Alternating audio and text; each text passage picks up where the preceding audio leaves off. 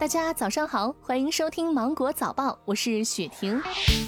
近日，一套名为“瞭望者”的高空抛物智能预警监控系统在重庆正式投用，可实现对高空抛物的自动追溯和预警。这是国内首个针对高空抛物的警用智能预警监控系统。测试者随机挑选楼层，扔下纸团，系统几十秒就能生成出抓拍图，并精准标出物体掉落轨迹及取证用的视频。据了解，系统可以抓拍到高空抛下的烟头大小的物体，后台民警则通过系统生成的图片和视频找到抛物者。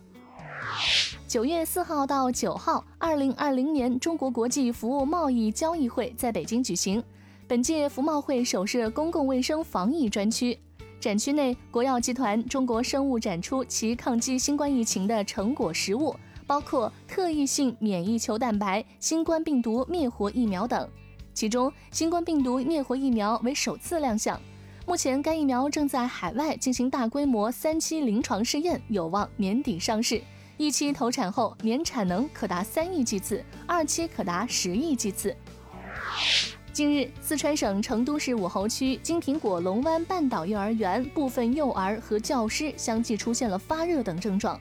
成都市武侯区教育局通过官方微博发出通报称，截至目前，共计报告有三十名幼儿、四名教师出现了发热等症状。武侯区疾控中心对九月一号、二号幼儿园两天所有的食品留样进行检测，发现九月一号留样的外购生日蛋糕中沙门氏菌呈阳性。沙门氏菌是一类广泛分布于自然界的肠杆菌，主要存在于人和动物的肠道内。因此，野生禽类、家养活禽都可能成为传染源。我们日常食用的动物性食品，如猪肉、鸡肉、内脏、鸡蛋、生牛奶等，都有可能携带沙门氏菌。平常要注意饮食卫生和手卫生，烹饪的时候注意生熟分开。近日，在宿迁沭阳，有人发现路边一货车司机倒在车内呼唤不醒，随即报警。民警迅速赶到现场，在车门无法打开的情况下，击破车窗玻璃，及时将驾驶员张某救出，送往附近的医院救治。经了解，张某患有高血压，在封闭的车内睡觉导致脑溢血，好在抢救及时，已经脱离危险。民警提醒广大驾驶员，疲劳驾驶需要休息的时候，最好下车到有安全、有保障的地方，以免发生意外。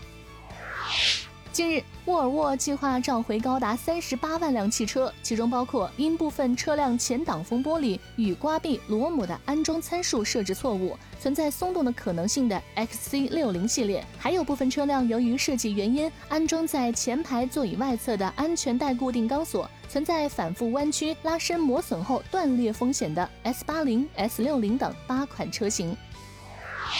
如今，很多人会选择用全麦面包当早餐，认为它会更健康。近日记者走访发现，目前全麦面包产品中全麦粉含量各不相同，而且有的不标注，消费者只能靠盲选。市场监管人员介绍，虽然国家还没有关于全麦面包的食品安全标准，但全麦面包的配料里必须要有全麦粉，否则就是违反食品安全标签的规则。好了。今天的新闻就到这里，我是精英九五电台的雪婷，祝你度过美好的一天，拜拜。